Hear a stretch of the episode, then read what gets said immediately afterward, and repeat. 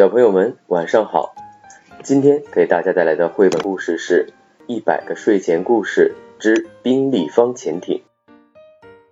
充满热情的夏天和收获满满的秋天过去了，阿伦戴尔王国迎来了入冬后的一场大雪。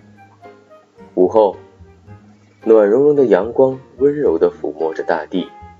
艾莎和安娜决定跟雪宝一起去城堡后面的森林里散步。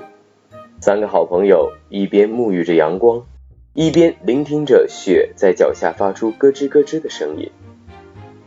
他们感觉无比的放松和惬意，直到雪宝的一声惊呼打破了这份宁静：“快看，这条小河没有结冰！”雪宝难掩自己的兴奋，情不自禁地脱口而出：“里面还有小鱼呢！”艾莎和安娜。回头看着雪宝，发现他已经完全沉浸在自己发现的美景中了。安娜想起口袋还有一点喂鸟剩下的面包屑，也许小鱼会喜欢这个见面礼。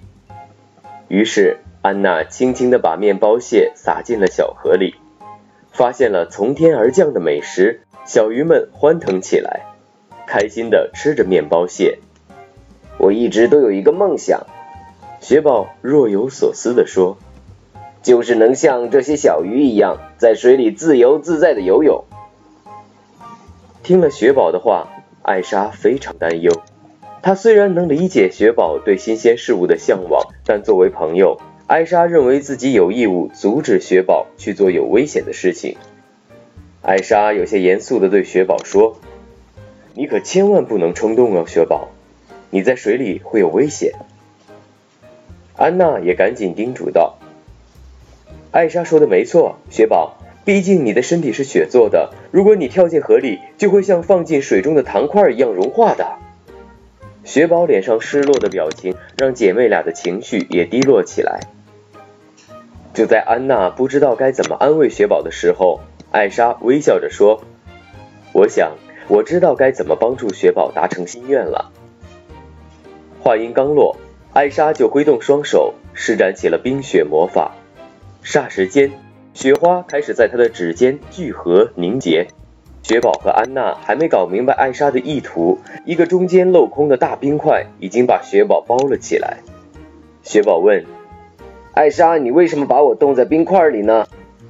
没等艾莎回答，安娜恍然大悟，她拍着手说：“这样你的身体就不用直接接触河水了呀。”只要在冰块融化之前上岸，你就不会消失在水中了。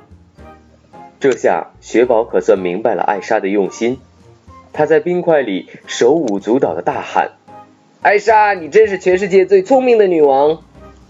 雪宝如愿以偿的下了水，他第一次亲眼看见神奇的水下世界。当然，小河里的鱼也从来没有见过如此奇怪的家伙。纷纷游过来看热闹，雪宝感觉自己正在跟小鱼们一起游泳，真是快乐极了。你们好啊！雪宝热情地跟周围的小鱼打招呼。你们喜欢我的冰立方潜艇吗？雪人在水里不会融化的秘密，你们都知道了吗？今天的绘本故事就到这里了，欢迎点击并关注我的主页，更多好故事期待您的收听。小朋友们再见喽！